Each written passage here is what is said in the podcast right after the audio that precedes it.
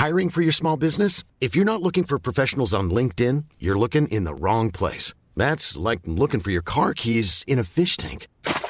LinkedIn helps you hire professionals you can't find anywhere else, even those who aren't actively searching for a new job but might be open to the perfect role. In a given month, over 70% of LinkedIn users don't even visit other leading job sites. So start looking in the right place. With LinkedIn, you can hire professionals like a professional. Post your free job on linkedin.com slash people today.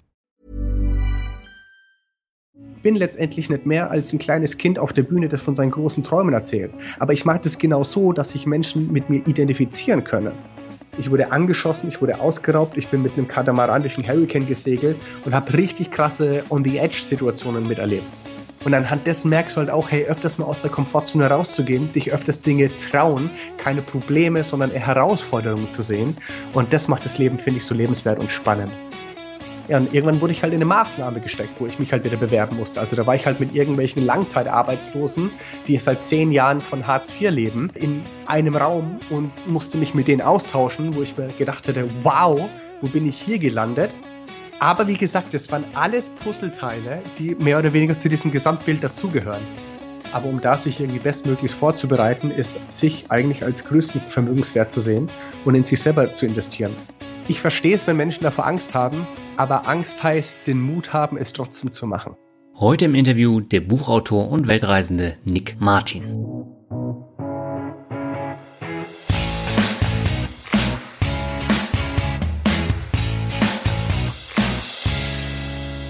Moin Moin und herzlich willkommen zu einer neuen Folge von Mehr Mut zum Glück. Mein Name ist Daniel Kort und in Folge 10 spreche ich mit Nick Martin.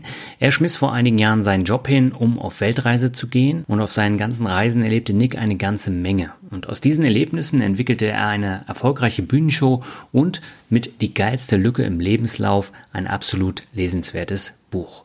Und diese abenteuerliche Geschichte, die dahinter steckt, die erzählt Nick im Interview. Und ich bin eher zufällig auf das Hörbuch von Die geilste Lücke im Lebenslauf gestoßen das Nick auch selbst eingesprochen hat. Und ich habe es im Sommer auch schon mal in der Folge schon kurz erwähnt. Und dieses lebendige Hörbuch, das hat mich so begeistert, dass ich unbedingt ein Interview mit Nick machen wollte. Und er hat zum Glück auch sofort zugesagt.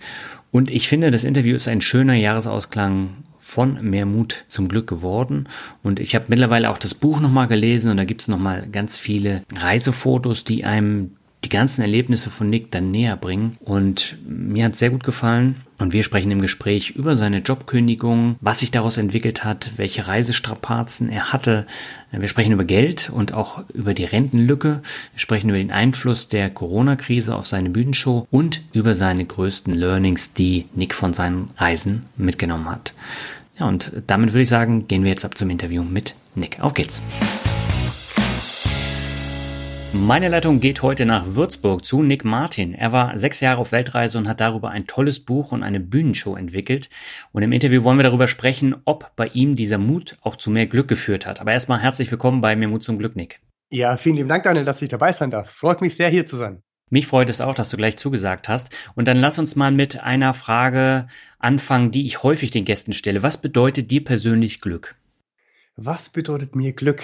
Hm, Gibt es mehrere Ansätze. Ich, zu einem würde ich sagen, Glück heißt, wenn Vorbereitung auf Möglichkeit trifft. Mhm. Also viele sagen ja immer, hey, du hast so viel Glück in deinem Leben. Und ich denke immer, aber wenn man sich doch für eine Sache sehr interessiert und auch vorbereitet und recherchiert und Wissen aufbaut, dann passiert ja irgendwie auch immer mehr Glück in der Thematik, wenn man da halt sich auch vorbereitet. Ja. Also ist nicht ganz antastbar, dieses, dieses Glück, was es genau heißt. Mhm. Aber du hattest ja tatsächlich einen Glücksmoment in einem dreiwöchigen Neuseeland-Urlaub in 2009 war das, glaube ich. Und dieser Glücksmoment hat eine ganze Menge bei dir bewirkt. Was genau? Äh, also tatsächlich dieser Moment, von dem du sprichst, der hat, glaube ich, drei Wochen angedauert, weil ich tatsächlich 2009 ähm, für meinen Jahresurlaub ans andere Ende der Welt geflogen bin, also nach, nach Neuseeland. Hm. Und ähm, man muss sagen, das war März. März 2009 und das ist ja, ich sage jetzt mal, März ist so eine besondere Zeit. Das ist so diese Hochphase vom Winterdepressivsein hier in Europa. Ja. Und genau zu dem Zeitpunkt bin ich halt ans andere Ende der Welt geflogen. Und nach diesen drei Wochen wahnsinnig tollen ja, Backpacker-Erfahrungen in Neuseeland habe ich mich mehr oder weniger dazu entschlossen, ähm, selber eine Weltreise zu machen. Also mhm. wenn man das jetzt mal ganz in Kurzform mehr oder weniger eingrenzen kann. Ja, das gab, glaube ich, ganz am Anfang einen Moment, wo du mit anderen äh, Backpackern am Lagerfeuer gesessen hast. Ich glaube, auf Coromandel war das. Und äh, dieser Moment hat sich bei dir eingeprägt. Absolut. Also man, ich würde gern ein bisschen davor anfangen, weil tatsächlich, wie gesagt, ich bin nach Neuseeland geflogen, ich bin aus dem Flughafen raus, 25 Grad kommt dir sofort entgegen ins Gesicht und du kommst halt komplett als Bleichgesicht aus diesem kalten europäischen oder deutschen Winter raus mhm. und du bist in Neuseeland am anderen Ende der Welt und ich steige da in meinen gemieteten Van ein, ich drehe die Musik auf, Sonnenbrille auf, Fenster runter und fahr los und es war einfach ein geiles Gefühl, so, boah, ich meine, jeder kennt es so, einfach mal im Urlaub zu sein, einfach mal komplett abschalten zu können. Mhm. Und damals hatte ich die Idee, nach Coromandel zu fahren, auf diese Peninsula um äh, dort halt irgendwie meine ersten Nächte zu verbringen. Habe mich aber komplett verfahren und ich habe keine Ahnung, an welchem Stand ich rausgekommen bin, aber ich habe einfach nur gedacht, hey, cooler Stand, da will ich bleiben. Und dann habe ich halt den Blinker gesetzt, bin mit dem Van schön in den Sand gefahren, was sich danach herausgestellt hat, dass das nicht so eine gute Idee war. Aber das sollte ich erst am nächsten Tag merken. Ähm, aber tatsächlich bin ich dann ausgestiegen, ich habe den Kofferraum aufgemacht, zwei Stühle, Tisch, Flasche Rotwein aufgemacht und dann typisch Mann, ne, du bist am Strand, das Abenteuergefühl kommt hoch, der MacGyver Weiber kommt instinktiv in dir hoch. Das heißt, erstmal schön am Strand rumgerannt, Feuerholz gesammelt, irgendwie, boah, du musst irgendwie ne, ein Stecken anspitzen, um deine eigene Fische zu jagen und hat natürlich nicht geklappt. Ähm, aber es haben sich andere Backpacker mit dazugesellt, also auch mit ihren Vans und wir hatten abends ein Lagerfeuer direkt am Strand und wir haben zusammen gekocht, wir haben zusammen gegessen, zusammen getrunken, wir haben zusammen ja den Sonnenuntergang erlebt und dann haben wir uns halt gegenseitig Reisegeschichten erzählt. Mhm. Also ich muss sagen, zu dem Zeitpunkt, ich war dann ziemlich ruhig, weil ich noch nichts erlebt hatte und ich habe einfach nur zugehört. Ja. Und da kamen halt Gespräche hoch von anderen Backpackern, die irgendwie schon einen Monat, drei Monate unterwegs waren oder ein, ein französisches Pärchen, die gesagt haben, die sind schon seit einem Jahr auf Weltreise.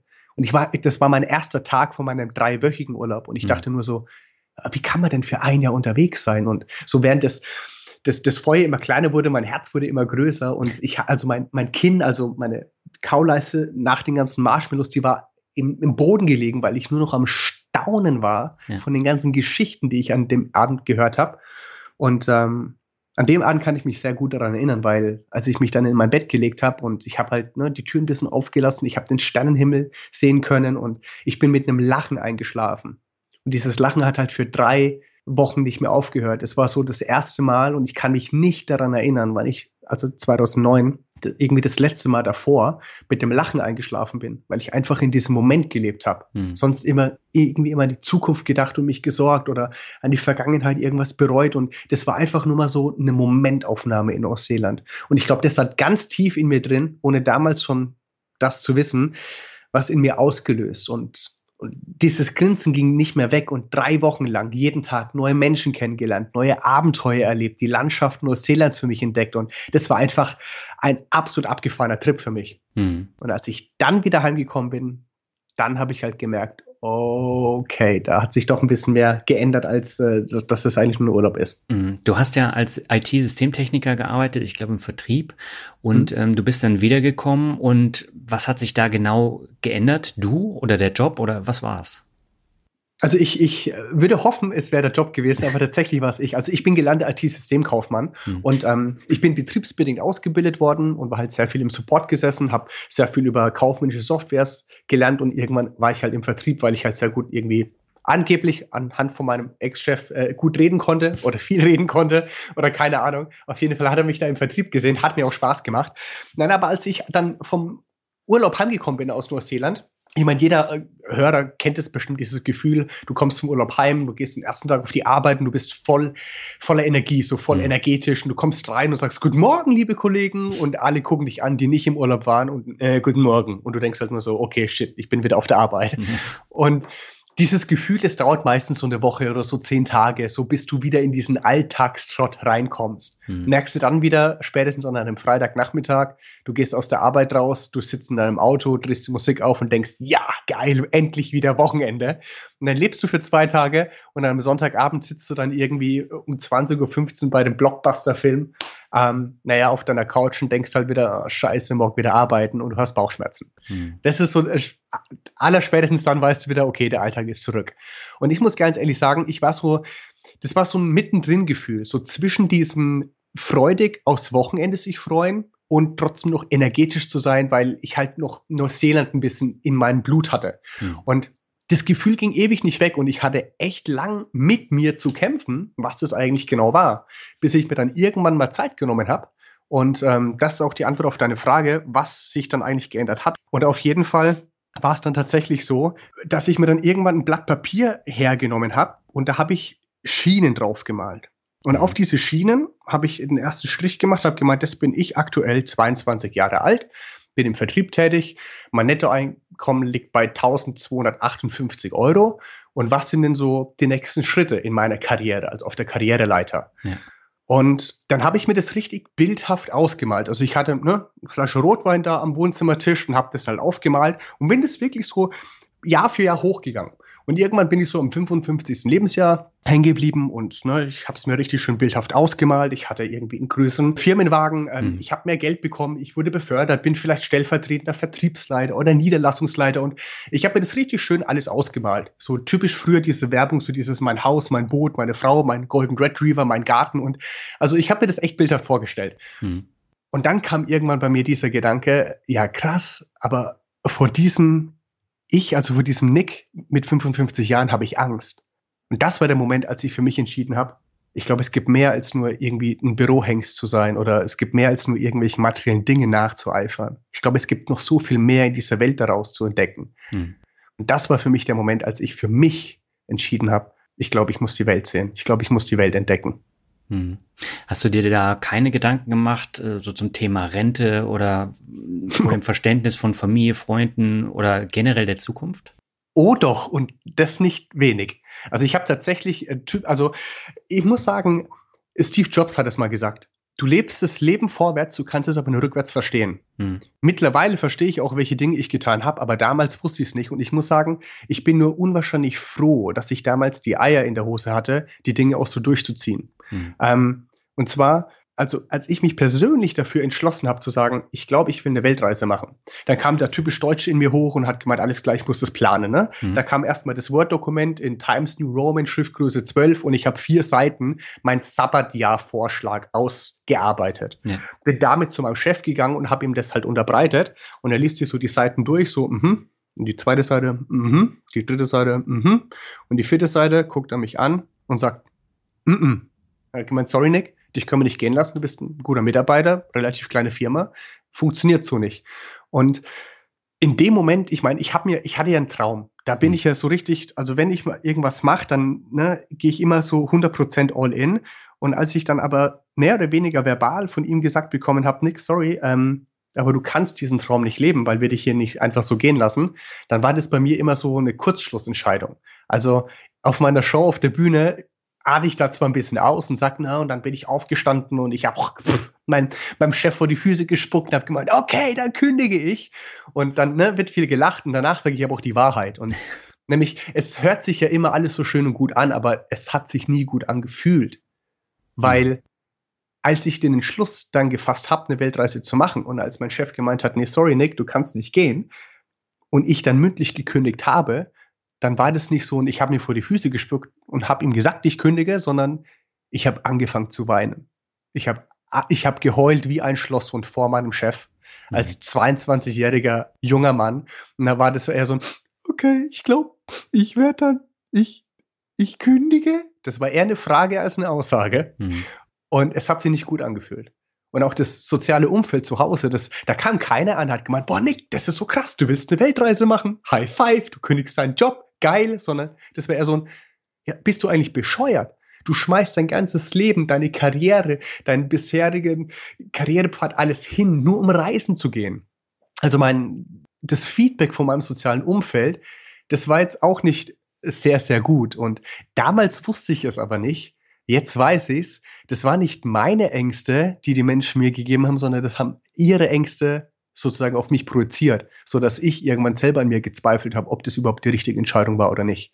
Mhm. Und da muss ich sagen, da kommt diese Intuition, dieses Bauchgefühl einem zugute, wenn man wirklich mal reinhört und sagt, ist es das, was ich will? Und es ist okay, wenn unsichere Momente mit dabei sind.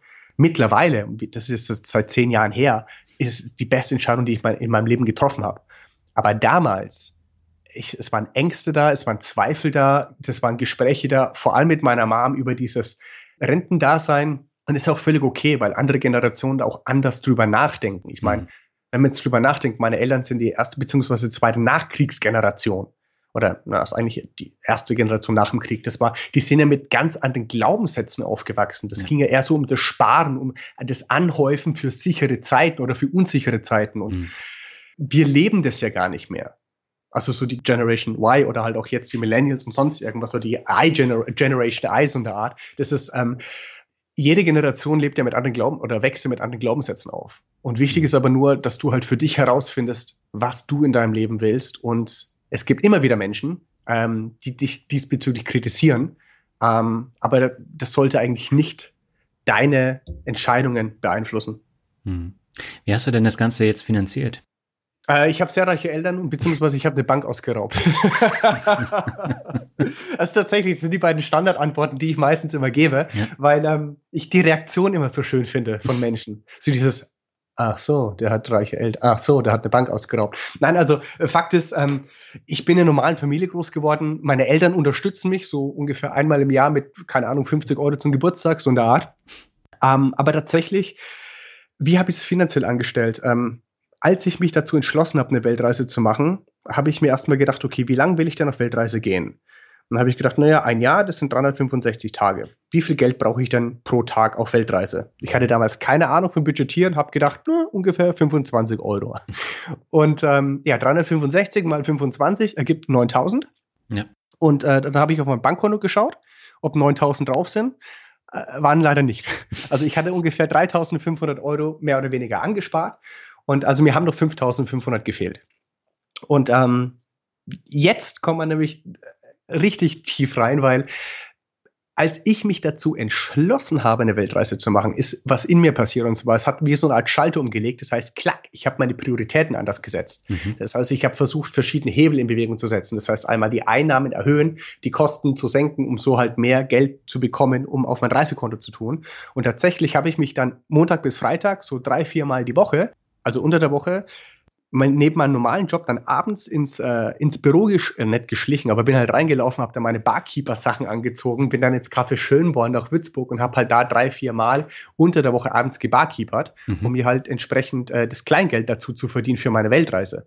Und ähm, ja, es war sau anstrengend. Und ja, ich bin dann früh aufgewacht und wenn ich bis zwei Uhr früh gearbeitet habe und ich musste um sieben Uhr raus, ne, nach fünf Stunden Schlaf, da hast du klar ein paar ne, dunkle Augenringe, aber ich wusste, wofür ich es mache. Ich hatte ein Motiv, also ich war motiviert, mhm. das auch durchzusetzen. Und ich habe mir dann irgendwie auch Gutscheine schenken lassen zu irgendwelchen Geburtstagen, Weihnachten, sonst irgendwas. Ich habe mein Haus stand ein bisschen entrümpelt. Ich war auf Flohmärkten. Ich habe bei eBay klar, ich habe also sorry für den Ausdruck, aber gefühlt sage ich immer, ich habe eBay vergewaltigt, weil ich so viel Zeug auf Ebay geballert habe und das verkauft habe, um hauptsächlich Cash zu bekommen, ja. um meine Weltreise zu ersparen. Und tatsächlich bin ich mit äh, 9200 Euro dann losgereist. Also Punktlandung sozusagen.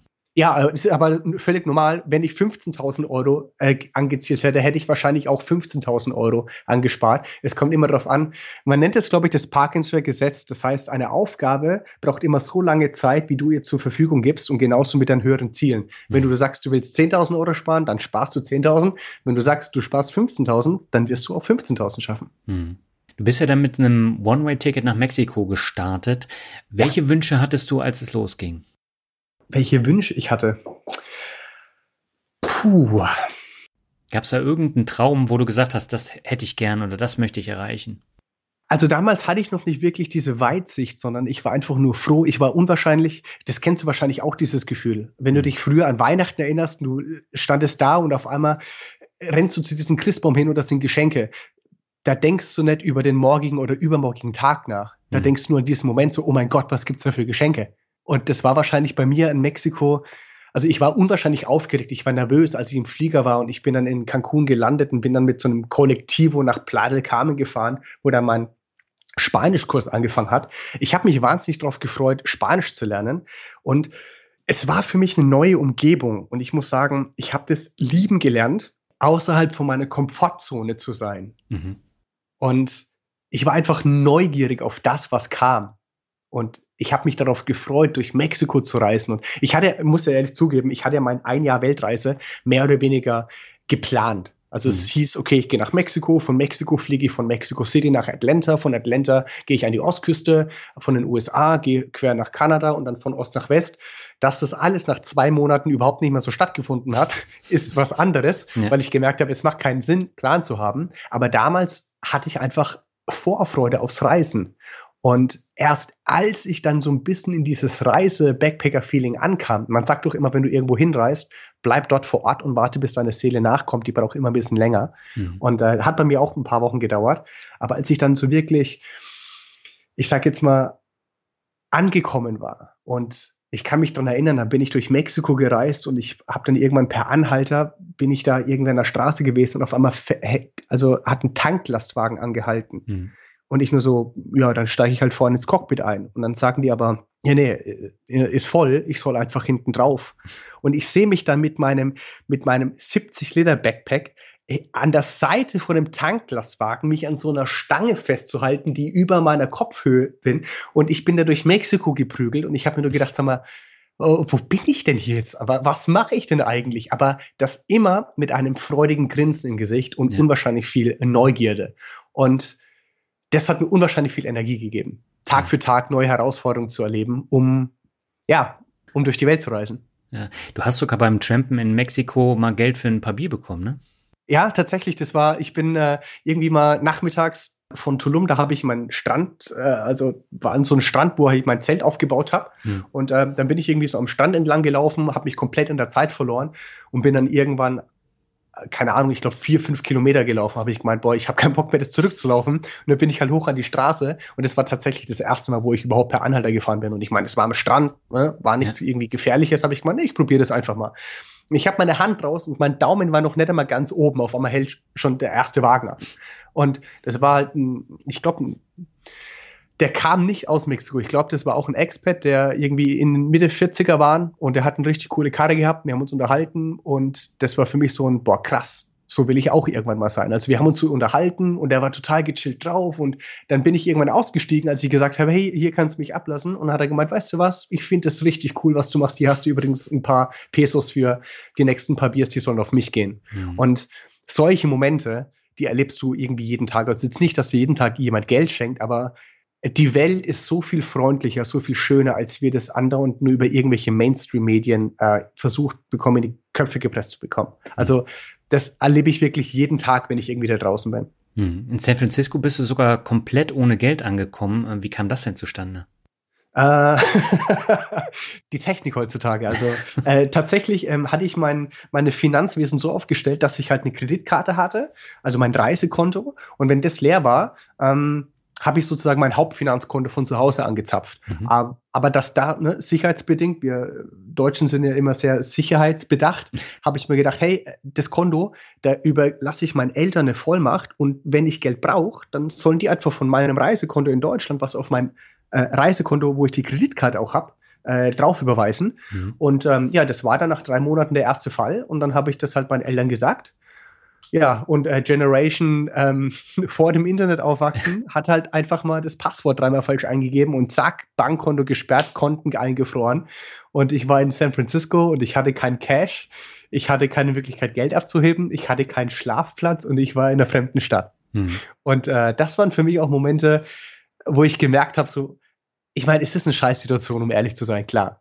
Aber ich habe dann irgendwann gemerkt, hey, wenn ich das nicht als Problem sehe, sondern eher als Herausforderung, dann laufst du viel leichter durchs Leben. Und ich meine, als ich dann nach San Francisco, ich bin auch wieder per Anhalter in die Stadt gefahren, mhm. bin dann in die öffentliche Bibliothek, habe dort mich von PC gesetzt über Couchsurfing, das ist so eine Plattform, wo du halt kostenlos übernachten kannst, ja. ähm, mich dort halt sozusagen ein Couchsurfing-Haus versucht auszu, äh, herauszufinden und ungelogen an dem gleichen Tag, wo ich früh am Flughafen ohne Cash war, und ohne, also Geldkonten gefroren, kein Schlafplatz in einer fremden Stadt. Abends war ich als Juror für eine äh, Underground inoffizielle Modelagentur in der Jury gesessen, habe kostenlos zu essen und zu trinken bekommen und durfte irgendwie äh, Frauen dabei zuschauen, wie sie halt mit Dessous über den Laufsteg laufen. Weil bedingt dadurch, dass mein Couchsurfing-Host, wir waren Bier trinken und es war noch ein anderer Couchsurfer dabei, der Alex, war ein Russe. Ja. Und wir waren da zu dritten Bier trinken und auf einmal kamen Mädels dazu und die haben gemeint, ey, ihr habt einen komischen Akzent. Und der Alex so, yes, why, I'm from Russia.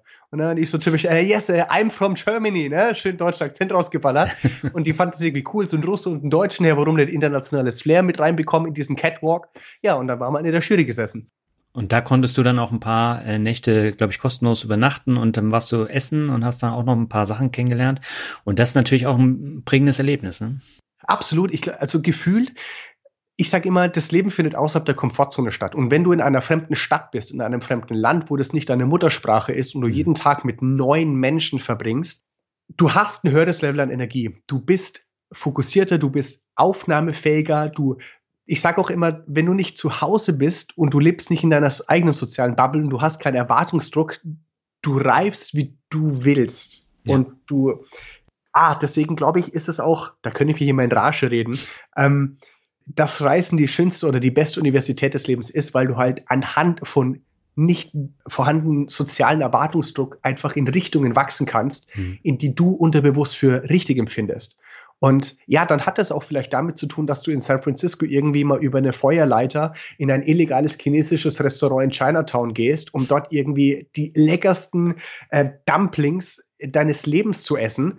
Und das ist auch eine Lebenserfahrung. Mhm. Und anhand dessen merkst du halt auch, hey, öfters mal aus der Komfortzone rauszugehen, dich öfters Dinge trauen, keine Probleme, sondern eher Herausforderungen zu sehen. Und das macht das Leben, finde ich, so lebenswert und spannend. Mhm. Ja, das hast du auch mehrfach im Buch geschrieben. Und es gibt ein Zitat im Buch, das hast du, glaube ich, geschrieben, als du in, in Kanada warst. Ähm, und äh, das Zitat lautet, es braucht manchmal unangenehme oder schwer zu ertragende Situationen, die einen erkennen lassen, wer man eigentlich ist. Hast du denn mittlerweile herausgefunden, wer du bist? Ja und nein. Also ich muss ganz ehrlich sagen, ich sehe das Leben so ein bisschen als Puzzle. Also wenn es jetzt ein bisschen philosophisch wirkt, ne, äh, dann ist mir das egal. Ja. Ähm, aber stell dir mal vor, du bist vor so einem tausendteiligen Puzzleteil mhm. und jedes Mal, wenn du diese Box greifst und ein Teil raussuchst, das passt immer perfekt in das Puzzle. Ja. Dann wirst du zwar relativ schnell mit dem Puzzle fertig sein, aber dann macht das Puzzle irgendwann keinen Spaß mehr. Und genauso sehe ich das Leben. Wenn ich jetzt schon genau wüsste, wer ich bin, zu 100% meinen Sinn verstehen würde, dann wäre das zwar schön und gut, aber dann wärst du irgendwie auch langweilig. Und ich finde es viel schöner, noch mit anderen Herausforderungen durchs Leben zu gehen, nämlich nur anhand von Herausforderungen und gemachten Fehlern, du wächst da ja auch dabei. Mhm. Und ja, ich habe für mich meine Berufung gefunden, indem ich es liebe, andere Menschen zu inspirieren, ihr Leben als eigenes Abenteuer zu erleben, weil ich weiß, wie es sich anfühlt und weil ich auch weiß, dass es ganz viele Menschen haben wollen, aber sich noch nicht ganz trauen. Und anhand von meinen gemachten Erfahrungen, dass ich denen weiterhelfen kann. Und das finde ich richtig, richtig geil. Aber wie das im Detail ausschaut, ich meine, wenn mir jemand vor zehn Jahren, als ich angefangen habe, durch die Welt zu reisen, wenn mir jemand gesagt hätte, pass auf, Nick, übrigens, du reist jetzt nicht für ein Jahr durch die Welt, sondern du machst es am Stück für sechs Jahre, danach baust du eine eigene äh, einer der in Europa erfolgreichsten Reiseabenteuershows auf, ähm, bringst ein Buch raus, ähm, bringst eine Online-Plattform raus, äh, hast über 25.000 Live-Besucher. Ich, ich hätte ihn angeschaut und hätte gedacht, sag mal, was hast denn du für Drogen genommen? Ja. Also ich bin gespannt, was so im Leben noch so auf mich zukommt. Mhm. Aber gab es denn so besonders prägende Erlebnisse auf deinen Reisen, die dich auch vorangebracht haben? Fällt dir da so was Bestimmtes ein? Uff, absolut. Wie gesagt, nicht umsonst habe ich das Buch auch geschrieben. Also ist klar, also auf das eine Beispiel, wo du in Kanada angesprochen hast, ähm, ich kann mich tatsächlich dann erinnern, als ich äh, in Tofino am Strand war. Und äh, ich will die ganze Geschichte jetzt nicht erzählen, aber mhm. ähm, man, ne, man kann es im Hörbuch oder im Buch lesen.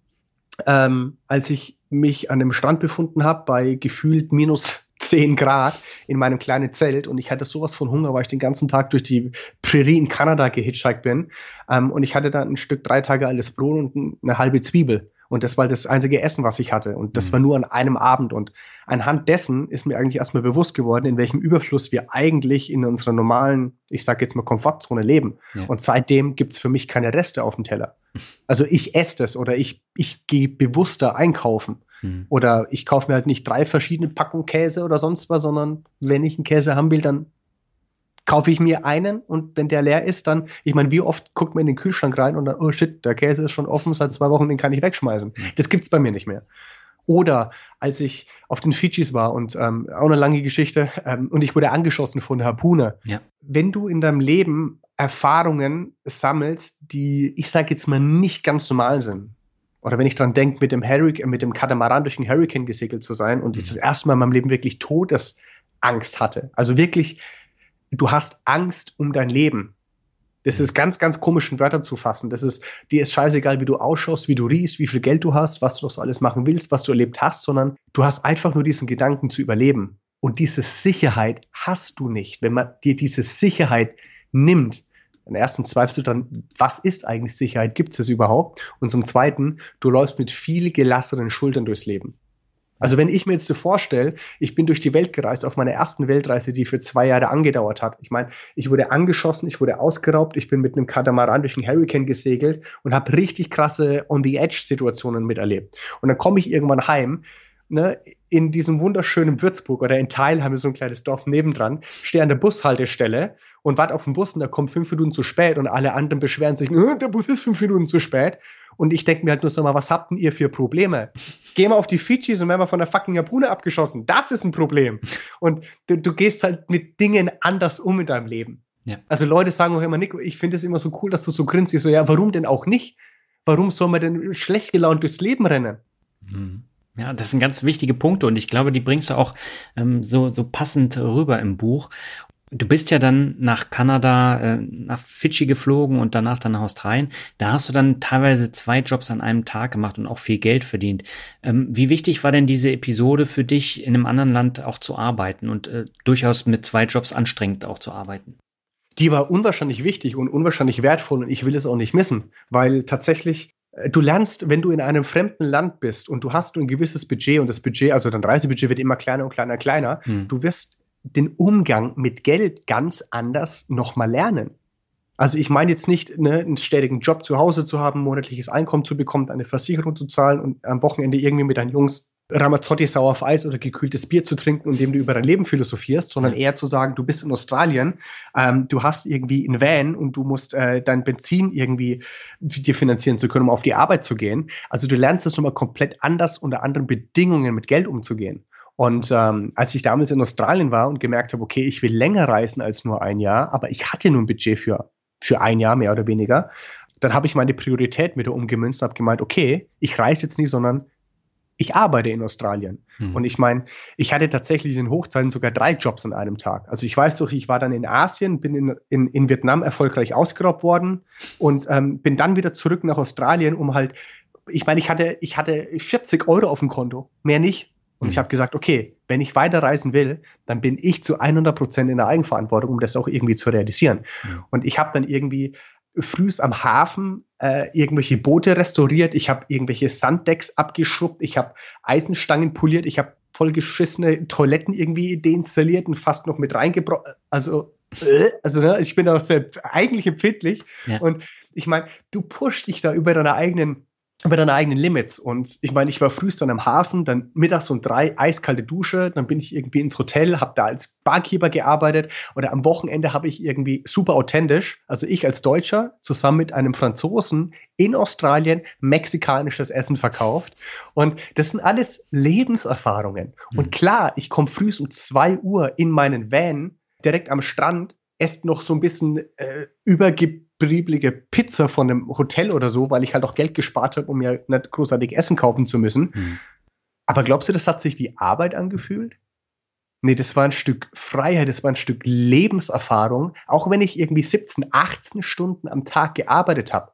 Aber das Krasse ist, in Australien wirst du halt irgendwie alle Woche beziehungsweise alle zwei Wochen bezahlt. Und dadurch, dass ich halt fünf Jobs gleichzeitig hatte, sprich, ich habe am Hafen gearbeitet, ich habe in einem afrikanischen Steakhouse als Barkeeper gearbeitet, mhm. ich habe als Waiter, in, also als äh, Bedien- und Servicekraft und Barkeeper in einem Hotel gearbeitet, ich habe an einem äh, in der Giftfabrik irgendwie äh, Tonnen ausgewaschen und ich habe äh, hier am Wochenendmarket, also authentisch halt mexikanisches Essen verkauft.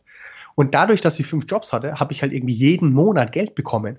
Und ich hatte keine Zeit, Geld auszugeben. Und ich war auch viel zu müde, Geld auszugeben. Ja. Und tatsächlich habe ich dann irgendwie innerhalb von drei Monaten, nachdem ich dann auch mein Van verkauft hatte, ähm, um sozusagen meine erste Weltreise zu beenden und heimzufliegen, ich bin mit 12.000 Euro heimgekommen. Also ich bin mit 9.000 Euro gestartet und zwei Jahre später bin ich mit 3.000 Euro mehr in den Taschen heimgekommen. Hm. Und dadurch konnte ich dann auch meine zweite Weltreise finanzieren. Und also es kommt immer so ein bisschen auch auf deine Prioritäten drauf an. Hm.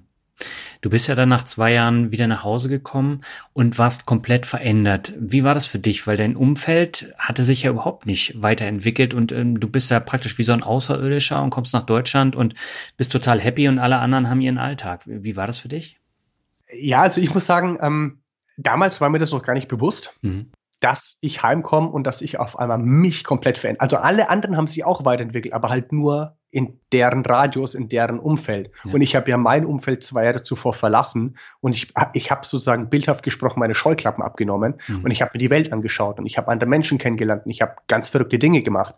Und als ich dann heimgekommen bin, und es war Ende November, und ich muss sagen, das ist die schlechteste Zeit überhaupt von einer Weltreise heimzukommen, wenn man zwei Jahre im Sommer durch die Welt gereist ist, Absolut. in den bevorstehenden kalten, grauen Winter in Europa zu kommen. Ja. Weil das Mindset der Menschen, ne, es ist einfach deprimierend. Und lauf mal durch die Stadt, frag mal die Menschen in deiner Stadt, also für alle Zuhörer, kleine Challenge an euch, geht mal in eure Stadt, fragt mal die Menschen, welche Farbe die Dächer der, der Stadt haben. Und ich sag euch, ich glaube, 70 Prozent könnten das nicht beantworten, mhm. weil sie immer nur auf den Boden gucken oder geradeaus. Sie gucken nie nach oben. Oder aufs Handy. So, ja, oder aufs Handy. Mhm. Und da denke ich mir, ich bin heimgekommen und ich habe das vermisst, dass Menschen nach oben gucken oder halt die gucken, die beschäftigen sich nur mit sich selber. Ich meine, ich komme da an, auf einmal waren meine Haare, Haare lang. Ich meine, so dieser typischer ähm, klischeehafte Sunny Surfer Boy, wie sie mich alle bezeichnet haben. Mhm. Und ich bin durch die Stadt gelaufen und ich habe gesagt, hey, good morning, good morning, hallo, wie geht's? Und alle gucken mich an, so mal, bist du bescheuert? Warum sprichst du mit fremden Menschen? Und für mich war das aber normal, dass ich im Ausland mich mit wildfremden Menschen einfach mal unterhalten habe. Ja. Und das ist mir sowas von schwer gefallen. Und so diese Post-Reisedepression, die hat mir aber so richtig den Boden unter den Füßen weggezogen. Mhm. Also ich bin ungelogen nachts aufgewacht mit Schnappatmung hatte Tränen in den Augen und ich habe mich selber gezwickt, um zu gucken, ich hoffe, das ist doch nur ein Albtraum. Ich hoffe, ich wach gleich wieder in meinem Van in Australien auf. Also das war, das war eine richtig, richtig krasse Zeit und das hat, glaube ich, bis April angedauert. Das waren vier, fünf Monate. Mhm. In der Zeit habe ich zwar dann auch meine Partnerin kennengelernt, mit der ich heute auch noch zusammen bin, mit der Steffi und das hat mir auch den Arsch gerettet, weil wir beide uns durch die Liebe zum Reisen uns kennengelernt haben aber jeder, der ein bisschen länger unterwegs war und kommt heim und fühlt sich missverstanden, versteht die Welt nicht mehr und muss aber auch sagen, es ist völlig normal und es gehört zu einer Reise dazu, dass wenn man wieder heimkommt, erstmal merkt, inwiefern oder wie weit man sich verändert hat. Mhm. Und so eine Reise ist normal, dass man sich verändert. Jetzt liegt es halt an einem selber, ob man sagt, gut, ich bin wieder hier und ich ne, nehme jetzt die Erfahrung einfach so hin und tu mich wieder mehr oder weniger ins System drücken lassen, was auch völlig okay ist. Hm. Oder es gibt halt Leute, die sagen, ey, weißt du was, nee, ich mag mich so viel mehr, wie als wenn ich im Ausland bin, als Person. Und äh, ich versuche da alles Mögliche in die Welt oder in, in, Bewegung zu setzen, um dieses Gefühl auch weiterhin leben zu können. Ja. Aber warum bist du nicht ins System wieder zurückgegangen? Das war komplett äh, gegen deine Vorstellung, die du hattest damals. Äh, ich muss sagen, ich war da nicht so der rationale Typ von wegen, was ich mir vorgestellt habe. Also mhm. klar, ich, einmal habe ich es mir nicht vorgestellt, dass es mir so schwer gefallen ist, dass ich irgendwie nachts aufwache und Schnappatmung habe und wein und mich zwick, um zu gucken, dass ich wieder in Australien bin, sondern mhm. es hat sich einfach nicht richtig angefühlt. Ich meine, ich, ich bin dann heimgekommen und ich musste mich natürlich wieder arbeitslos melden und dann hatte ich eine Einladung und dann hatte ich ein Gespräch bei meinem Berufsberater und dann, ich bin hingekommen mit der Energie und, wow, und äh, ne, klar, als IT-Systemkaufmann habe ich gearbeitet, aber ich würde jetzt gerne irgendwas so in der Tourismusbranche machen oder vielleicht selbstständig sein oder wie ist denn das in Sachen Subventionierung und was gibt es denn da für Möglichkeiten? Hm. Und der Typ gegenüber in einem monotonen, leisen Ton, in seinem mausgrauen, riesengroßen Pullover, hat nur in seinen Bildschirm geschaut und hat gemeint, O-Ton, ja, Herr Martin, also ich sehe, ähm, Sie sind als IT-Systemkaufmann gelistet. Ähm, ich werde Ihnen nun äh, Bewerbungsunterlagen als IT-Systemkaufmann wieder zuschicken. Und ich gucke ihn nur so an und denke mir nur so, Digga, hast du mir eigentlich gerade zugehört? Alter, was ist los mit dir? Und das war für mich das erste Zeichen, du bist nur eine Nummer im System. Hm. Du bist kein Mensch, du bist einfach nur eine Nummer im System. Und dahingehend, ich muss mich wieder bewerben, ich habe nämlich natürlich so beworben, dass ich nicht genommen werde. Also ich habe den Ansprechpartner falsch geschrieben, habe reingeschrieben, laut dem Arbeitsamt muss ich mich bei Ihnen bewerben, aber ich bin nur so und so lange da, weil ich damit ins Ausland gehe. Also ich habe die gezwungen, dass ich gar keine Stelle bekomme, weil ich da keine Lust drauf hatte. Ja, und irgendwann wurde ich halt in eine Maßnahme gesteckt, wo ich mich halt wieder bewerben musste. Also da war ich halt mit irgendwelchen Langzeitarbeitslosen, die seit zehn Jahren von Hartz IV leben, in einem Raum und musste mich mit denen austauschen, wo ich mir gedacht hätte, wow, wo bin ich hier gelandet? Aber wie gesagt, es waren alles Puzzleteile, die mehr oder weniger zu diesem Gesamtbild dazugehören. Nämlich mhm. zwei Jahre später nach meiner zweiten Reise, als ich heimgekommen bin und es dann wirklich an die Selbstständigkeit ging, habe ich als Dozent angefangen. Und auf einmal war ich Dozent in der Maßnahme, wo ich zwei Jahre zuvor als Teilnehmer war. Und es hat mir unwahrscheinlich gut getan, weil ich gemerkt habe, als Teilnehmer, wenn du etwas erzählen willst, jeder hat eine eigene Geschichte. Ja. Die hört nur keiner zu. Und auf einmal war ich Dozent und ich habe den Leuten zugehört und habe gemeint, hör mal auf, die ganze Zeit Mimimi zu sagen und in der Opferrolle zu stecken, sondern was kannst du denn aktuell jetzt aktiv dagegen tun? Und das war halt für mich auch, oder auch für die Teilnehmer richtig cool. Ich meine, äh, mein erster Tag als Dozent, ich bin auf diesem Parkplatz angekommen und auf einmal kam ein anderer Dozent an mit seiner Ledertasche, hat gemeint, äh, entschuldigen Sie, dieser Parkplatz ist nur für Dozenten und nicht für Teilnehmer. Und ich gucke ihn an, halt mit Snapback, Baggy Pants, hab gemeint, alles klar, bin ich hier genau richtig. Umgedreht weitergelaufen, war ein geiles Gefühl. Das kann ich mir vorstellen. Aber du bist ja dann äh, wieder mehrere Jahre auf Reisen gegangen. Gab es da dann irgendwann so einen Moment, wo du gesagt hast, so, ich bin jetzt so ein bisschen reisemüde und ich muss mal irgendwie was Festes machen? Oder gab es das gar nicht? Äh, doch, also diese Reisemüdigkeit, die kam tatsächlich, ich nenne es immer gerne diesen Travel Blues haben. Mhm. Das, ich, ich vergleiche das immer so, dein Hirn ist ein trockener Schwamm. Und wenn du in, auf Reisen bist, dann saugt äh, ein trockener Schwamm, das saugt ja alles auf, ne? Die Menschen, die Kulturen, das Essen, äh, die Harpunen, äh, alles. Und irgendwann ist das Ding voll und es kann nichts mehr aufsaugen. Und genauso ist dein Hirn ja auch. Das heißt, irgendwann bist du reisemüde, du kannst es gar nicht mehr wertschätzen, dass du unterwegs bist. Hm. Und ähm, das ist mir damals in Ecuador zusammen mit meiner Freundin passiert und wir sind durch Kitos äh, gelaufen oder mit so einem Hop-on, Hop-off-Bus haben wir so eine Tour gemacht, wenn wir einfach zu voll waren zu laufen. Und irgendwann haben wir gemerkt, ey, wir schätzen es gar nicht mehr, dass wir hier in so einer schönen Stadt sind. Und dann haben wir gesagt, weißt du was? Wir waren so ein bisschen energielos. Und äh, dann haben wir uns gedacht, lass uns doch an die Küste gehen und da einfach mal ein bisschen äh, relaxen, chillen. Mhm. Ähm, oder wie meine Eltern sagen, Urlaub machen vom Urlaub machen.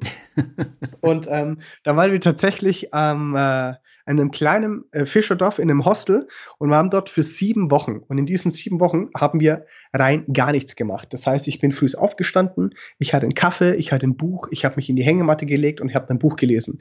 Ich war surfen, und ansonsten habe ich nichts gemacht. Also keine Abenteuer erlebt, nicht drum gereist, sondern einfach mal ein bisschen Pause, ein bisschen auf die Bremse gegangen, um einfach mir, meinem Hirn, meiner Seele, meinem Körper, I don't know, die Zeit zu geben, die bisher gemachten Reiserfahrungen auch einfach mal zu verarbeiten. Mhm. Und ähm, in der Zeit habe ich halt meine Akkus unten wieder aufgeladen und so nach sieben Wochen habe ich gemerkt, okay, irgendwie wäre ich unruhig, ich habe Hummeln im Hintern und dann ging es auch wieder weiter mit dem Reisen. Mhm. Aber als du dann nach Deutschland wieder gekommen bist, ähm, da hattest du dann Lust, gleich wieder loszuziehen oder bist du dann da geblieben? Ich glaube, nach, nach vier Jahren, wo du als Dozent dann angefangen hast zu arbeiten. Mhm, also das erste Mal, nach zwei Jahren, als ich heimgekommen bin, wollte ich eigentlich sofort wieder flüchten, aber habe mhm. gemeint, ich muss jetzt diese Reisedepression hier absitzen, sonst würde ich tatsächlich vor irgendetwas wegrennen und das Gefühl wollte ich nicht haben auf Reisen. Ja. Ähm, beim zweiten Mal war es tatsächlich so, dass ich äh, eigentlich in Neuseeland war und wir nur für eine Hochzeit von einem Freund äh, zurückkommen wollten. Mhm. Allerdings kam dann deutsche Sommer und dann ne, in Neuseeland wäre es ja wieder Winter gewesen, haben wir uns gemeint, hey, dann bleibt man doch hier. Und dann äh, gab es irgendwie die Möglichkeit, äh, in der Schweiz einen Job zu bekommen als äh, Swiss äh, Ambassador mehr oder weniger, mhm. ähm, um dann halt als Reisejournalist durch die Welt zu fliegen. Und ich habe mich da halt mal darauf beworben und von 1440 Bewerbungen hatte ich das Glück, genommen zu werden. Mhm. Ähm, ja, und dann bin ich halt sozusagen ein halbes Jahr dafür bezahlt worden, um das zu tun, was ich da bisher gemacht habe. Und dann kam für mich auch immer mehr die Idee von wegen der Selbstständigkeit, so dieses, ach krass, ich kann eigentlich anhand von meiner Expertise und meinen Erfahrungen anderen Menschen weiterhelfen, damit meine Brötchen auch verdienen. Und peu à peu haben sich halt immer mehr Puzzleteile zusammengesetzt, wo von diesem typischen Backpacker-Leben in, ja, wo ich in dieses Unternehmertum reingestolpert bin. Ja als ich dann nach einer weiteren halbjährigen Reise durch Asien ähm, andere gleichgesinnte Menschen kennengelernt habe, wo wir eine sogenannte Mastermind mal gemacht haben. Das heißt, mhm. du setzt dich mit vier, fünf Leuten zusammen. Du hast zehn Minuten Zeit, über eine Herausforderung zu sprechen. Und in dem Moment habe ich halt gemeint, hey, pass auf, Leute sagen mir, es ist voll inspirierend, wenn ich über meine Abenteuer lebe und ich liebe es, andere Menschen zu entertainen. Und ja, früher in der Schule war ich der Klassenclown und äh, ich habe jetzt ziemlich viel Erfahrung in Sachen Reisen. Und dann sagen die anderen so, äh, Nick, warum bist du nicht auf der Bühne? Und ich nur so, aha. Und ähm, ja, ein halbes Jahr später war ich auf dem RW-Gelände in Berlin im Badehaus und hatte tatsächlich meine, meine erste kleine Reiseveranstaltung mit sechs Jahre Weltreisen, die geilste Lücke im Lebenslauf. Und das war 2016. Hm, das war auf der DNX, ne? Äh, nee, tatsächlich, das war, also das war meine erste eigene Reiseveranstaltung. Kurz davor, das war auf mhm. der DNX, wo ich, äh, ich glaube 2014, ja. also für diejenigen, die die DNX noch nicht kennen, halt eine Community von, ich nenne sie immer Freigeistern, von Menschen, die halt bedingt durch die äh, technischen Mittel, die man heutzutage hat, an ihrer Freiheit arbeiten. Man schimpft sie auch gerne digitale Nomaden. und ähm, ja. tatsächlich war das mein erster größer öffentlicher Auftritt, wo ich 2014 war ich, glaube ich, als ganz normaler Teilnehmer da. 2015 habe ich mich beworben, einen Workshop zu machen. Weiß ich noch, Thematik war Live. Life to the Fullest. Und 2016 hatte ich meine erste Keynote, mein erster größerer Auftritt ähm, vor 500 Menschen, wo ja. ich mit einem Hellground-T-Shirt komplett mit, mit Schweißflecken unter dem Auge auf die Bühne gekommen bin und habe mir gedacht, was mache ich hier eigentlich? Ähm, aber das war sozusagen der erste, das erste Mal, wo ich so richtig Blut geleckt habe, so als Public Speaker unterwegs zu sein, wo ich gedacht habe, und ah, neues ja. Puzzleteil, setze ich ein. Aber wie äh, wird man denn von einem normalen digitalen Nomaden zu einem Speaker mit Tausenden von Besuchern? Das ist eine sehr gute Frage. Ich glaube, da gibt es keine wirkliche Formel. Also erstens, hm. ich glaube jetzt nicht unbedingt an großes Talent. Nämlich als Speaker oder als Person aufzutreten und jemand anderem etwas zu erzählen, das kann jeder. Da gibt es auch verschiedene Techniken dazu. Ich glaube, der Unterschied ist es, hm. ob du es wirklich lebst, ob du wirklich Leute mit einbeziehen kannst. Und ich weiß, dass ich gut Geschichten erzählen kann. Das, ich meine, und ich weiß, dass ich li es, es liebe, anderen Menschen irgendwie ein Lachen ins Gesicht zu zaubern. Ich meine, ich habe letztendlich, wie ich es geschafft habe, irgendwie auf dem Weg als Speaker irgendwelche Hallen zu füllen, ist, ich habe einfach leichte Mathematik gemacht und eins und eins zusammengezählt. Also das erste eins war, ich war früher der Klassenclown in der Schule und das zweite eins, ich habe Reiserfahrung. Und das zusammen. Und ich bin letztendlich nicht mehr als ein kleines Kind auf der Bühne, das von seinen großen Träumen erzählt. Aber ich mag das genau so, dass sich Menschen mit mir identifizieren können. Und ich, äh, also wenn jemand schon mal, oder ich weiß nicht, ob du schon mal auf einer Bühnenshow von mir warst, da sitzt keiner im Publikum und sagt, oh krass, der ist so weit weg. Also ich würde das, boah, also pff, unrealistisch. Sondern da denkt sich jeder, mhm. sag mal, der Typ, der hat doch ein paar Schrauben locker. Also wenn, der das schafft, dann schaffe ich das auch. Leute können sich damit identifizieren. Und ich meine, ich bin ja nicht irgendwie abgehoben oder so, sondern einer meiner Dinge, ich liebe es halt einfach, im Englischen gibt es so einen Begriff to stay humble. Also wenn Leute dann irgendwie herkommen mhm. und ein Foto machen wollen, bin ich immer derjenige, der Klimassen macht, anstatt die anderen. Also ich liebe es halt einfach, einfach eine gute Zeit zu haben, aber auch Mehrwert zu geben. Und ich glaube, das alles, das sind so alles so Zutaten, um halt irgendwie einen guten Public Speaker ausmacht. Also einmal Storytelling, klar, ein paar Techniken zu wissen, ähm, aber dann genauso einfach die Passion, die Leidenschaft zu besitzen, das Ding auch durchzuziehen. Und ganz ehrlich, 2016, als ich damit angefangen habe, ich hatte null Ahnung von Unternehmertum und Steuern und Online-Marketing und Event-Marketing und sonst irgendwas. Ich mhm. bin da wirklich reingestolpert und habe anhand von meinen Erfahrungen daraus gelernt. Mhm. Und hast den eigenen Beruf selber entwickelt. Richtig, das finde ich das Lustige. Letztens hat mich meine Bank angerufen und hat gemeint, Herr Martin, wir müssen mal einen Stammdatenabgleich machen. So, Name, mh, Geburtsdatum, mh, Geburtsort, mh, Beruf. Ich so, hm, äh, also gelernt IT-Systemkaufmann, aber aktuell, wollen Sie den aktuellen Beruf? Ja. Und dann habe ich es denen erzählt und da haben sie nur gemeint, ja, also dafür haben wir jetzt keine Kategorie hier in unserem System, habe ich gemeint. Das habe ich mir gedacht. Tatsächlich bei einer Bank bin ich eingetragen als Reisebüro. Als Reisebüro. Ja, weil sie es nicht einschätzen können, was ich mache. Und ich finde es schön, wenn man mich nicht, oder wenn man jemanden nicht komplett in eine Schublade stecken will. Weil ich das auch tatsächlich ein bisschen verlernt habe auf Reisen, anderen Menschen zu verurteilen oder die in Schubladen zu stecken. Das ist ein ganz wichtiger Aspekt. Also da denkt man so im normalen Alltag gar nicht drüber nach, aber du hast völlig recht. Man ähm, hat immer hier in Deutschland viele Vorurteile und äh, die lebt man dann auch aus. Und wenn du woanders bist, dann ist es anders. Ja, da hast du recht. Also ich würde nicht sagen, ich würde es nicht, auf, ich, ich nicht nur auf Deutschland begrenzen, ja aber im Allgemeinen sind wir unwahrscheinlich schnell, Dinge zu urteilen oder zu verurteilen mhm. oder Menschen in Schubladen zu stecken. Und das Problem ist, wenn mir dann von irgendjemand die Frisur nicht gefällt, dann äh, verhalte ich mich gegenüber dem auch ganz anders. Aber wenn man den einfach mal so lässt, wie er ist und einfach sagt, ganz ehrlich, ich bin der Nick, du bist der Daniel und ne, der Hans ist der Hans und die Lisa ist die Lisa, dann verhält man sich auch gegenüber anders und du kannst von jedem lernen. Mhm. Und das macht, finde ich, eine große oder eine weise Person aus, in denen du halt andere auch leben lässt, so wie sie sind, ohne irgendwas zu verurteilen. Aber heutzutage ist man unwahrscheinlich schnell darin, zu verurteilen und Leute in Schubladen zu stecken. Hm. Hattest du denn keine Lust, dir nochmal einen normalen Job zu suchen oder war das für dich von vornherein klar, du möchtest was Eigenes auf die Beine stellen? Du, ich muss ganz ehrlich sagen, für mich fühlt sich das jetzt völlig normal an. Also ich, ich, muss ganz ehrlich sagen, ich meine, ich weiß, auf was du hinaus willst ja. mit der Frage, ähm, aber mir gibt es ehrlich gesagt nichts mehr. Wenn man einmal so ein bisschen Blut geleckt hat, zu sagen, hey, du kannst A, für dich selber wirtschaften, B, mit Dingen, die du gerne tust, anderen Menschen weiterzuhelfen, ihnen ein Lachen ins Gesicht zu zaubern und damit noch deine Brötchen verdienen und an einem Sonntagabend, also klar, gibt, es gibt immer noch scheiß Arbeitstage, wenn man selbstständig mhm. ist. Erstens, du arbeitest selbst, du arbeitest ständig, ne? es ist nicht nur ein Spruch, auch unternehmenstechnisch, du hast sehr oft Zweifel und Ängste und das geht gehst jeden Tag durch, aber du wächst daran. Und es ist auch okay. Und ich glaube, selber für sich zu wirtschaften, da musst du schon ein bisschen gestört sein in der Birne oben und du musst auch lieben, auf die Schnauze zu bekommen. Entschuldigung für die Ausdrucksweise, aber es ist so. Mhm. Ähm, aber ganz ehrlich, allein dieses Gefühl, an einem Sonntagabend nicht auf der Couch zu sitzen und sagen, oh scheiße, morgen wieder arbeiten, sondern Montagmorgen aufzustehen und sagen, geil, ich kann das tun, auf was ich Bock habe. Mhm. Wie gesagt, es gibt natürlich auch Momente, wo ich sage, ich habe da keinen Bock drauf. Hauptsache Bürokratie, Steuern und so ein Kack. Da ist ah, ne, das kann ich nicht abhaben. Aber das gehört mir dazu. Auf der anderen Seite jetzt irgendwie ein, ein Interview, ein Podcast mit dir aufzunehmen oder zuvor irgendwie ein Mentoring gemacht zu haben, wo ich anderen Menschen unterstütze oder irgendwie ähm, an einem Buch zu arbeiten oder so. Das, das sind ja Dinge, die, die, die zaubern mir ein Lachen ins Gesicht. Und ich meine, wie viele oder wie wenige Menschen gibt es denn, die das wirklich von sich zu 100 Prozent behaupten können? Mhm. Ich meine, für die Zuhörer da draußen, fragt doch einfach mal rum, wer arbeitet denn, weil es ihnen Spaß macht oder bei wie viel Prozent ist denn der Grund? Naja, weil ich dafür Geld verdiene. Hm. Und Geld ist nicht alles. Ich meine, gehört dazu, aber sich selbst so ein bisschen zu erfüllen, selbstbestimmt zu leben, finde ich einen viel, viel größeren Value, hm. persönlich. Aber wie gehst du jetzt damit um, dass Veranstaltungen durch das Coronavirus nicht mehr in der Form möglich sind? Ähm, es ist eine sehr, sehr spannende Frage. Hm. Also ich muss sagen, ähm, im ersten Lockdown, ich hatte tatsächlich vor, jetzt im Jahr 2020 mit einem komplett neuen Bühnenprogramm rauszugehen hm. und rumzutouren. Und ähm, ja, bedingt durch Corona kann ich das halt nicht machen.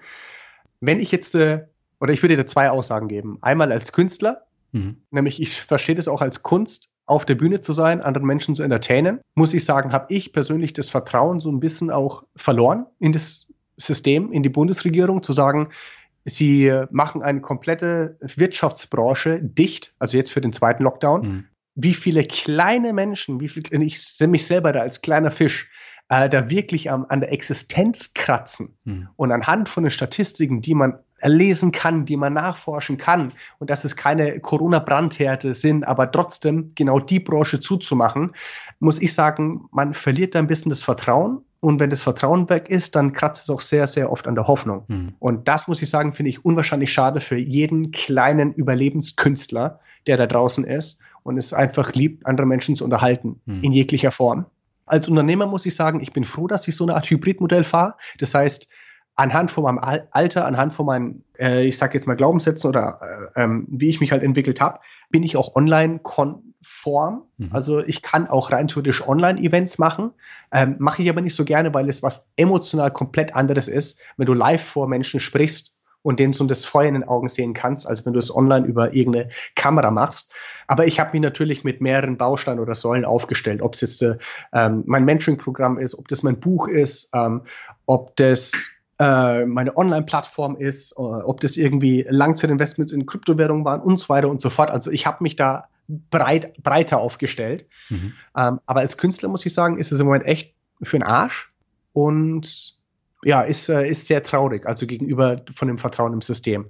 Auf der anderen Seite, anhand von meinen bisherigen Lebens- oder Reiseerfahrungen, muss ich sagen, es bringt auch nichts, sich jetzt äh, irgendwie in Rage zu reden, sondern wenn dir was nicht passt, dann werde aktiv. Hm. Also ich sage immer, hör auf, über verschüttete Milch zu heulen. Das heißt, wenn eine Tüte Milch ausgelaufen ist, kannst du es ändern? Nein. Kannst du es jetzt ändern, dass eine Regierung, eine Bundeskanzlerin mit ihrem Ministerpräsidenten über 83 Millionen Menschen entscheidet?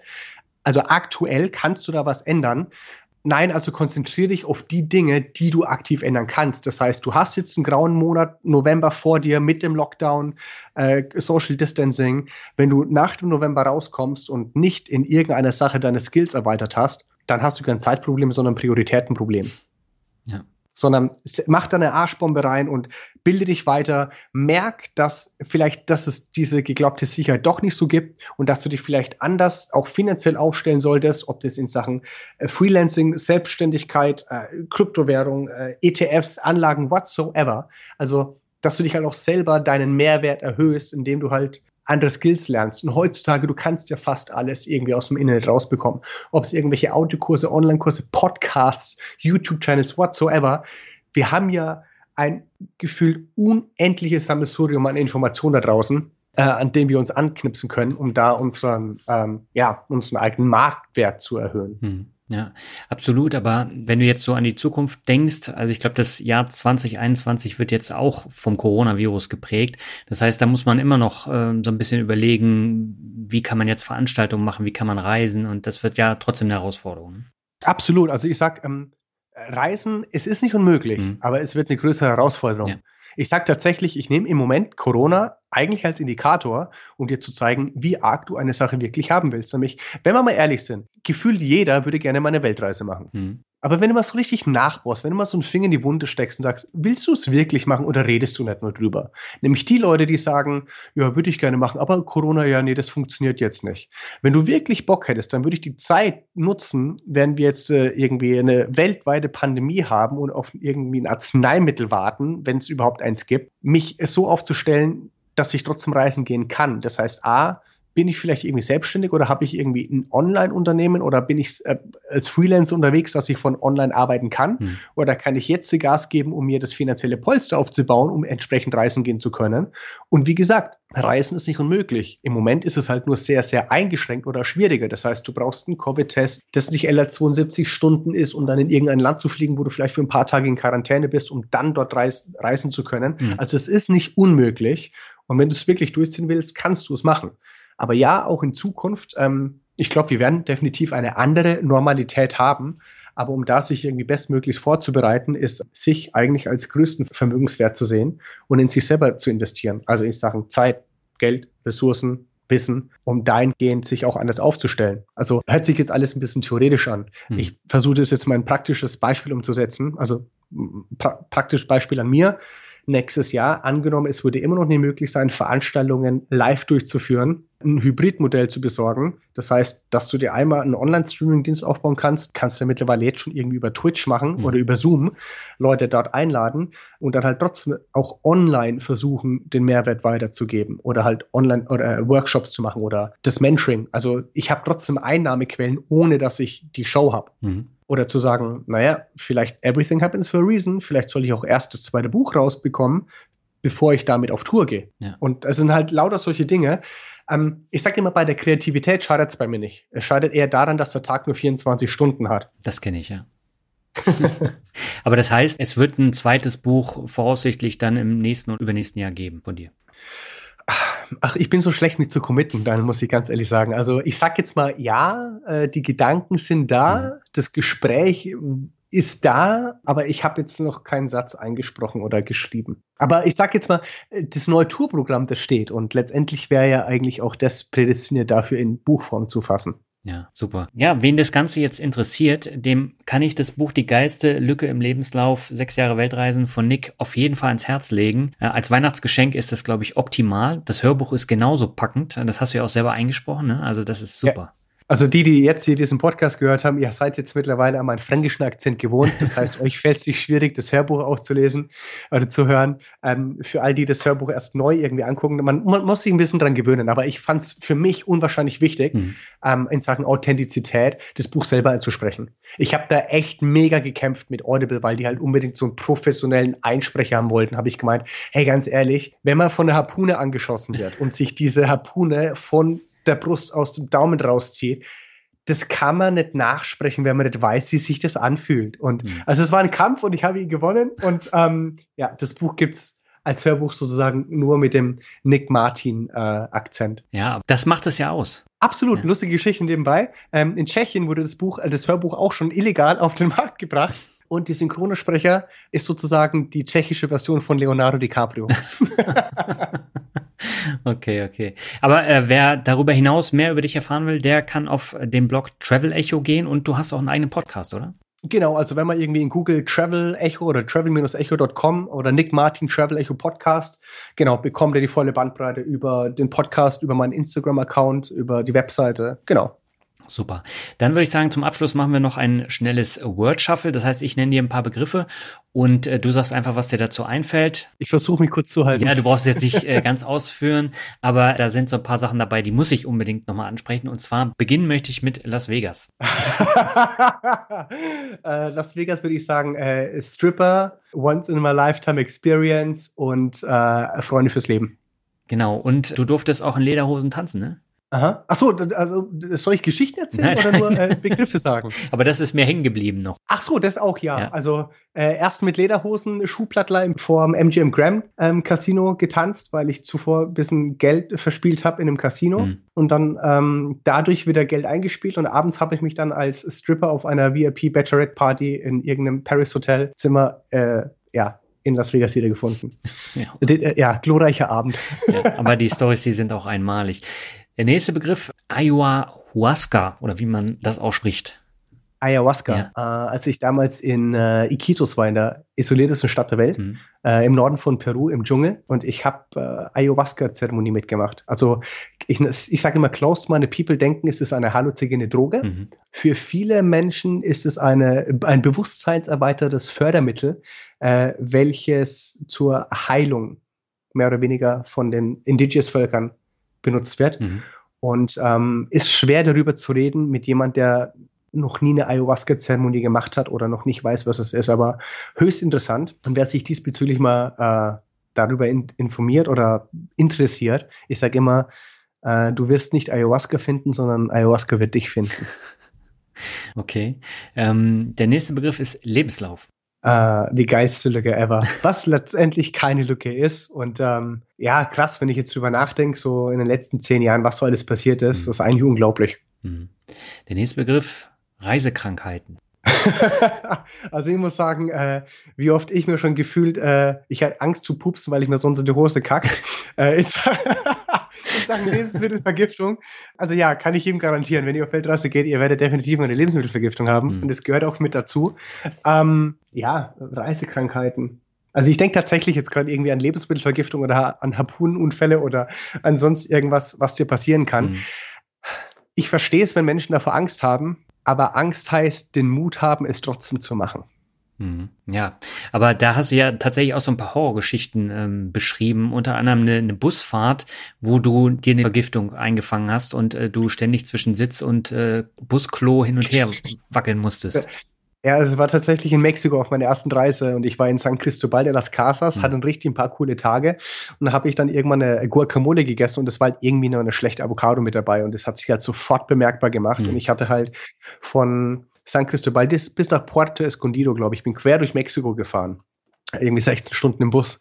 Und ähm, da, ja, da war äh, Rodeo angesagt auf der Toilette. Also es war so ein gefühltes zwischen auf der Klobrille sitzen, weil es unten rauskam und sich umdrehen und 180 Grad drehen, weil es oben auch rauskam.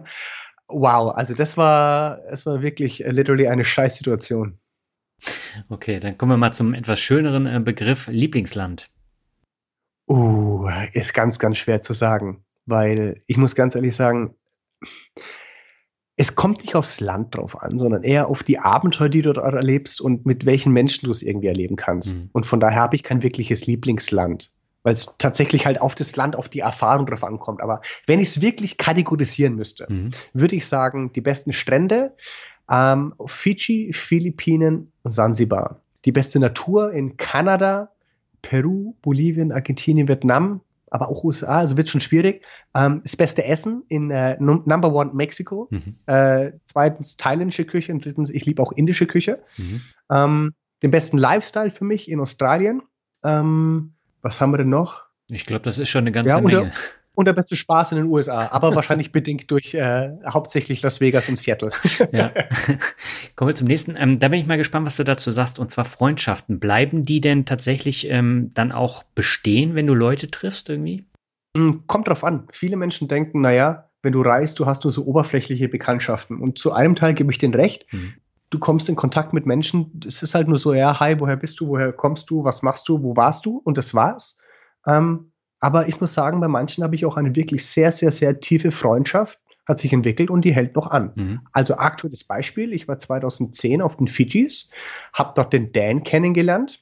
Dan kommt ursprünglich aus Kanada, mhm. wohnt mittlerweile in Schweden und wir haben uns in den letzten zehn Jahren in mittlerweile acht verschiedenen Ländern getroffen und äh, jetzt erst im September war ich mit der Steffi zu Besuch bei ihm in Schweden und wir haben uns ein Auto ausgeliehen und wir haben einen kleinen Roadtrip durch Schweden gemacht. Ja, das bleibt dann bestehen. Und äh, Borgmann, äh, den triffst du ja auch häufiger, oder? Borgmann ist äh, meine Muse sozusagen, genau. Den habe ich 2013 in El Salvador kennengelernt. Ja. Er ist ein Zahnarzt, äh, aufgewachsen oder lebt in einem, in einem kleinen Ghetto im ähm, Soyapango District in San Salvador, also Hauptstadt von El Salvador. Mhm. Und ähm, was 2013 mit einem paartägigen Couchsurfing-Aufenthalt mehr oder weniger angefangen hat, hat sich zu einer echt tiefen Freundschaft entwickelt, so dass ich 2016 nochmal in El Salvador war mhm. und er 2017 und 2019 äh, sogar hier in Deutschland war, mhm. wo wir ihn sozusagen, ich mit meinen Freunden reinfliegen lassen habe. Und ähm, wir sind zusammen auf Straubinger Gäuboden festgegangen. Okay. Und dann mit so einem kleinen El Salvadorianer. Äh, also es ist ja herrlich. Okay, dann kommen wir zum vorletzten Begriff. Das ist ein Land, ähm, wo du so ein bisschen zwiespältig warst, äh, wo du auch so ein bisschen als Schmuggler tätig warst, nämlich Kuba. Mhm. Also äh, Schmuggler, ja doch, tatsächlich schon. Also ich bin ne, als Low-Budget-Backpacker versucht mir immer wieder Möglichkeiten zu finden, Geld zu sparen. Ja. Und ich habe einen Kontaktmann anhand von meinem dreimonatigen Aufenthalt in Mexiko kennengelernt, mhm. der illegal Klamotten von Belize nach Mexiko schmuggelt, um die dann per Flugzeug nach Kuba zu transportieren. Die haben mich, die hatten ja damals, also war 2013 so ein Importembargo.